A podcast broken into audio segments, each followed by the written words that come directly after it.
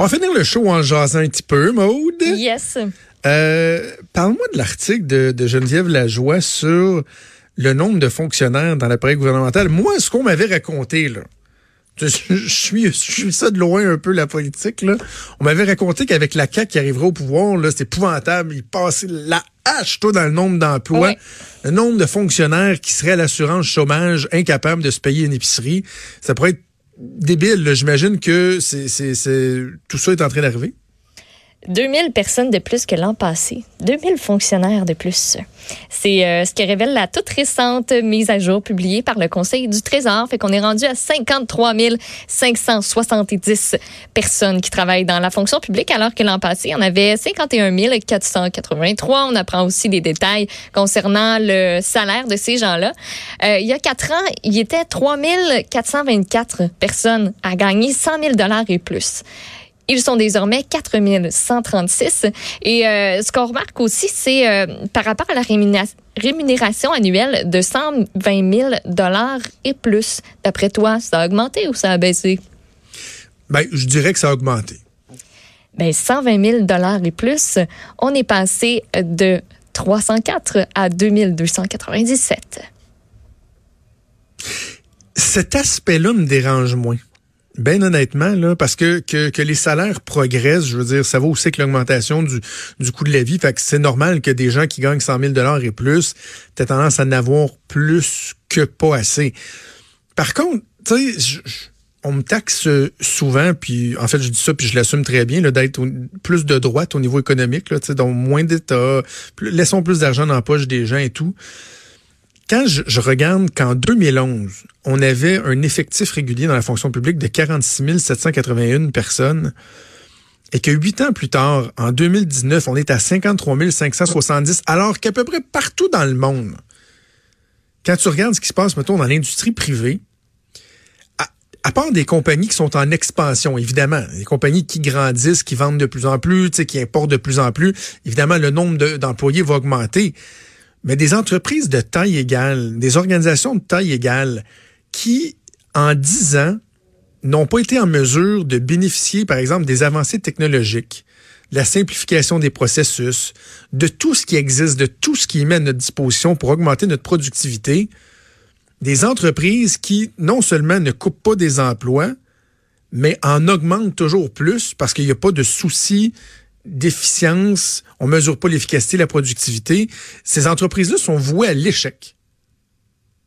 Mais nous, au gouvernement du Québec, alors que, Maud, il y a, ri- il y a rien qui justifie qu'on ait plus, plus, plus, plus, plus, plus, plus, plus, plus, plus, plus, plus, plus d'emplois. Tu sais, que des postes soient créés à des endroits, assurément. Parce que justement, tu as des modifications, la, machine marche plus de la même façon. Puis, tu sais, comme il y, y a un fonctionnaire du Conseil du Trésor dans l'article de Geneviève qui dit Ah ben, tu vous savez, les employés informatiques, par exemple, euh, on veut s'améliorer, donc on en engage davantage. Il le traitement accéléré des dossiers d'immigration aussi. Ça fait en sorte que, je comprends ça, là. Mais ailleurs, comment ça fait qu'on fait pas de gain nulle part? Y a-t-il quelqu'un qui va répondre à ça? Et là, j'ai hâte de voir, parce que la CAQ de mémoire, c'est 5000 postes euh, qu'il s'engageait à ne pas renouveler. Là, évidemment, on coupe pas des postes, c'est des départs à la retraite. Dans le temps de... euh, c'était à l'époque du gouvernement Charest, hein, c'était un départ sur deux qui n'était pas comblé. Ce qui faisait du sens, une espèce d'attrition. Tu mets pas le monde dehors, mais tu combles juste un départ sur deux. Et là, non, loin de ça, le nombre d'employés qui n'arrêtent pas euh, d'augmenter. Je sais que tu veux me parler d'une mascotte, mais juste avant. Oui. Euh, As-tu vu ça passer que le, le directeur général des élections fait une grande opération sondage sur le vote électronique?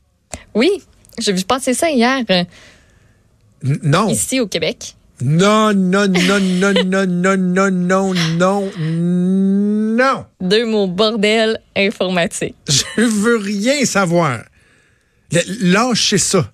Hey, à Gaspé, là, il a fallu qu'il recompte tous les votes parce qu'il s'était fourré dans, dans le scellage des boîtes, tout ça. Oui. Il y a un député qui a élu, qui finalement a été désélu pour finalement faire élire Mé- Mégane Perry-Melançon du Parti québécois. Le vote électronique en 2005, j'étais là, j'étais aux affaires municipales, aux élections municipales. Ça a été un cauchemar. Il y a des villes qui ont eu Ah leur résultat ouais, deux semaines après l'élection. J'ai participé au groupe qui a rédigé le rapport où on a dit il y a un moratoire complet. Et fini les élections avec le vote électronique.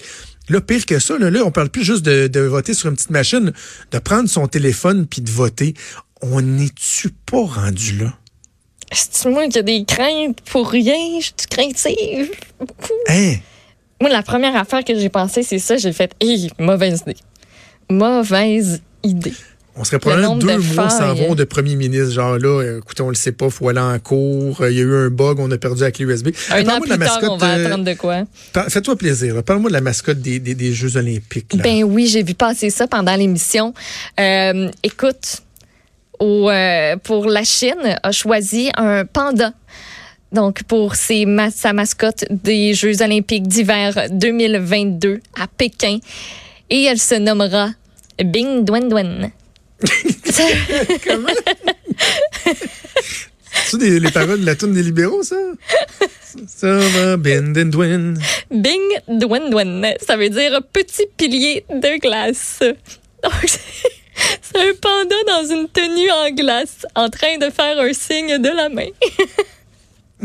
C'est cute au moins?